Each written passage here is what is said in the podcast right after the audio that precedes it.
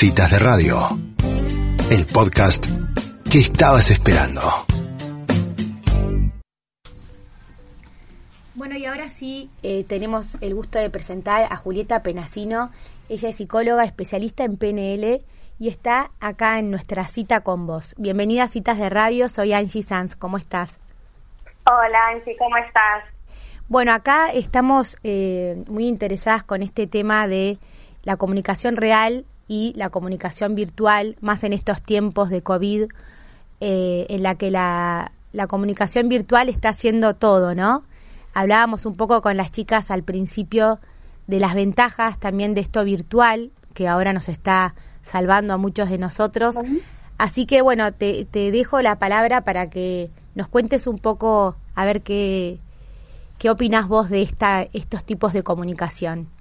Bien, ver, cuando, cuando pensaba en el título de, la columna de hoy, no esto de la comunicación virtual y la comunicación real, eh, pensaba que la comunicación virtual hoy también es real y concreta, ¿no? Porque es la, la comunicación que estamos usando cotidianamente, digamos, excepto por ahí con los con los que nos rodean como más cerquita, eh, y que se ha convertido para muchos de nosotros en nuestra herramienta de trabajo, en nuestra manera de vincularnos con, con aquellas personas eh, que habitualmente teníamos un vínculo directo, nuestros amigos, nuestros familiares que no viven con nosotros, eh, para los que estudian, digamos, eh, con, sus, con, con los contenidos, con los docentes, digamos, la comunicación hoy de manera virtual es la comunicación real que vivimos día a día, ¿no?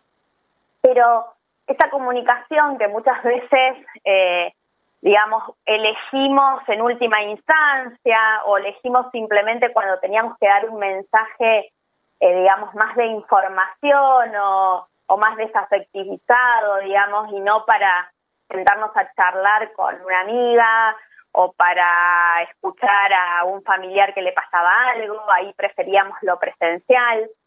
Eh, hoy también lo tenemos que usar para esos otros espacios, para esos otros eh, modos de vincularnos, ¿no?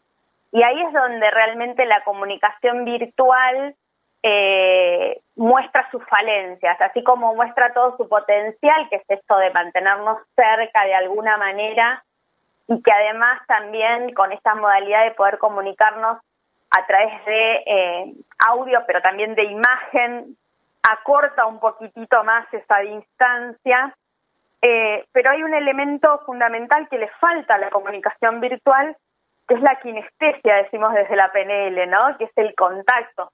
Aquellos que son que usan más este sistema representacional eh, sabrán de a qué me refiero en la comunicación decimos desde la programación neurolingüística tenemos tres sistemas de representación, que es a través de los cuales filtramos el mundo y a través de los cuales nos comunicamos con, con el otro, que es a través de las imágenes, a través de lo que vemos y de lo que registramos como si fueran películas o fotos, a través de las palabras habladas, escritas, oídas y también a través de los gestos, de las emociones, de los sentimientos, del tacto, de los olores, los sabores. Eh, hay toda una vía comunicacional eh, que no solamente tiene que ver con la palabra hablada ni con ver, sino que tiene que ver con el sentir. Y eso es lo que por ahí la comunicación virtual no tiene, claramente. Y es lo que de alguna manera necesitamos compensar. Hay momentos en que esto es más sencillo, eh, de alguna manera uno busca estar en un ambiente eh, que sea favorecedor de la comunicación y estos son algunos de los de los tips que por ahí podemos dar, cómo hacer que esa comunicación tenga este condimento eh, de lo sensorial. Y bueno, si vas a tener una comunicación con, con amigos, digamos, que el espacio donde vos estés o que la manera de, estar corporalmente cuando vos te comunicas sea similar a cuando estás en presencia de ese amigo, ¿sí? Si tu amigo te está contando una situación en la que requiere de tu plena escucha, y demás, la verdad es que presencialmente vos no estarías haciendo cosas mientras lo escuchás. Y eso que aun cuando el otro no te pueda ver, digamos, o no esté en presencia, si vos te dispones a escuchar a un amigo en una situación en la que requiere tu plena escucha, está bueno que te sientes o que te prepares un mate, eh, aunque estés solo tomando ese mate, pero estás escuchando y tu cuerpo va a estar como en esa sensorialidad y por lo tanto eso se va a notar, se va a notar en tu tono de voz y casi como una cuestión de, de energía se va a notar también en la manera y en la presencia que vos tengas para, para ese amigo aún a través de la virtualidad, ¿no? Eh, por otro lado, eh, es más difícil entablar lo que nosotros llamamos la empatía, porque de alguna manera cuando el otro está conversando o cuando nosotros estamos conversando, el, el interlocutor muestra con su gestualidad y con pequeños gestos y con la posición del cuerpo eh, el interés que está teniendo en nuestra, en nuestra conversación, está mostrando que si nosotros estamos contando algo, digamos, feliz, eh, su cuerpo también se va a disponer de esa manera, o si nosotros contamos algo doloroso, también va a ir acompañando. Y entonces la palabra que viene después puede, digamos, no estar completamente en sintonía con lo que yo vengo diciendo, pero ya estuvo ese, ese rapor, ese estar en sintonía que le decimos eh, corporalmente. Eh, en la comunicación virtual eso no lo tengo, con lo cual voy a tener que ser empático desde la palabra. Cuando el otro me cuenta algo, poder entrar como en ese mapa del otro, a entender lo que está pasando, para luego poder proponer algo que yo quiera decir. Por ejemplo, si una persona me está contando un problema, eh, poder entender su visión de la situación, o a lo mejor no lo puedo comprender totalmente, pero sí probar ponerme un ratito en sus zapatos desde la palabra, diciendo, sí, la verdad, te entiendo, o sí, esto, la verdad es una macana, pero después poder como llevarlo hacia el terreno desde la palabra que, que yo quiero proponerle o que yo le quiero sugerir, ¿no? La palabra empieza a tener que compensar mucho de la comunicación que es gestual, que es sensorial, que es casi imperceptible para nosotros, pero que es un porcentaje muy, muy importante para que realmente ese mensaje llegue. ¿sí? Eh, en estos tiempos, sobre todo quienes trabajamos desde la escucha a personas, desde psicólogos, eh, pedíamos por favor que nos dejaran de alguna manera con los cuidados necesarios poder atender presencialmente a algunos pacientes. Porque precisamente más allá de que comunicacionalmente podamos compensar esto, esa sensorialidad, ese contacto visual corporal, aunque no, aunque no toques al otro, aunque ni siquiera le des un beso o un abrazo, sino que simplemente estar en presencia del cuerpo de otro, eh, genera una contención que claramente no lo dan solo las palabras, ¿no? Ni siquiera lo da el poder verte tras una pantalla. Ese contacto humano que es tan propio del humano, eh, solo se logra ahí y hay personas que están con un nivel de vulnerabilidad muy grande y que necesitan claramente esa vía de contención. Y con esto me sumo un poco a lo que decían hace un rato ustedes de cómo ser cuidadosos en esto de qué es cuidarnos, cuál es el criterio para cuidarnos, eh, y cuándo realmente hay que acompañar todas estas medidas de cuidado con otras medidas de cuidado que tienen que ver con cuidar al otro desde lo emocional y cuidarnos a nosotros mismos desde lo emocional, ¿no?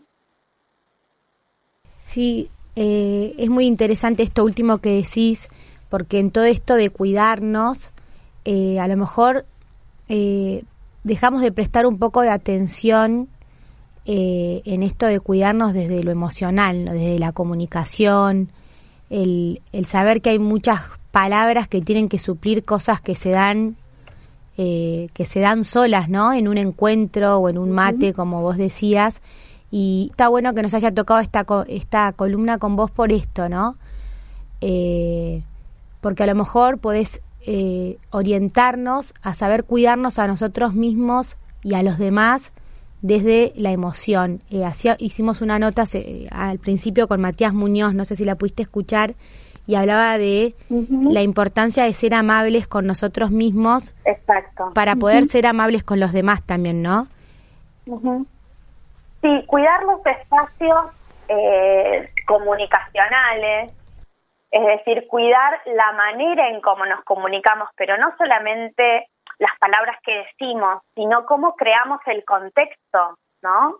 Cómo creamos el campo comunicacional donde suceden las cosas, porque gran porcentaje de las cosas suceden en la interacción y también en, cómo yo estoy, digamos, en el momento de comunicar y de comunicarme con otro, ¿no?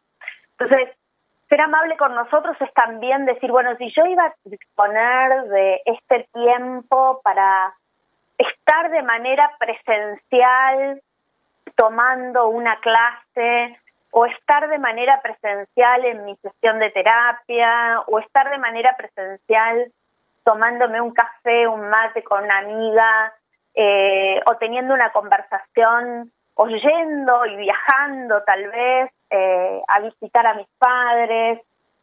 Ese, esa, dimensión temporal de la preparación, de la dedicación, del tiempo, implica generar ese encuentro, poder respetármelo también en esto de, bueno, prepararme para esa visita virtual de alguna manera, ¿no? Eh, preparar mi, mi, espacio, preparar también mi tiempo, generar como las ganas no solamente de estamos en, en, en cuarentena y, por lo tanto tenemos que comunicarnos con todo el mundo y con una vorágine de termino una videollamada y empiezo otra, sino generar el espacio del encuentro. Eso también es cuidarnos a nosotros mismos para que esa comunicación realmente sea generativa, eh, tan generativa o con este déficit que decíamos, pero pero lo más cercano posible a, cuando tenemos una comunicación eh, real, presencial, y eh, no que se transforme en, en, una tarea más que le sumamos a esta, parece, vorágine de necesidad de ser multitasking y hacer 18 cosas a la vez, eh, que nos está como avasallando, ¿no? También. Me parece que esto que vos decís se ve muy claro eh, en los chicos, ¿no? Que, mm, que a lo mejor uno eh, con este afán de, de, suplir lo que no se da eh, físicamente, como encuentros con abuelos o primos o amigos, lo sometes al Zoom, a esto, a la charla, al, al mensajito, a la foto, y realmente saben cómo autorregularse y decir para qué, ¿no? Si es como, si no tienen ganas de encontrarse no lo hacen, ¿no? En, esa eh, ingenuidad o inocencia me parece que nos pueden enseñar. Sí, por un lado porque entienden eh, las posibilidades y los límites de la comunicación virtual mucho más que nosotros, digamos. La usan más, pero también saben para qué la usan. Eh, y por otro lado, porque hay como una una cuestión más genuina en la expresión eh, de, los, de la comunicación y de los vínculos, ¿no? Eh, los adultos tenemos mucho más creencias instaladas acerca de lo que el otro espera o lo de que suponemos que el otro espera.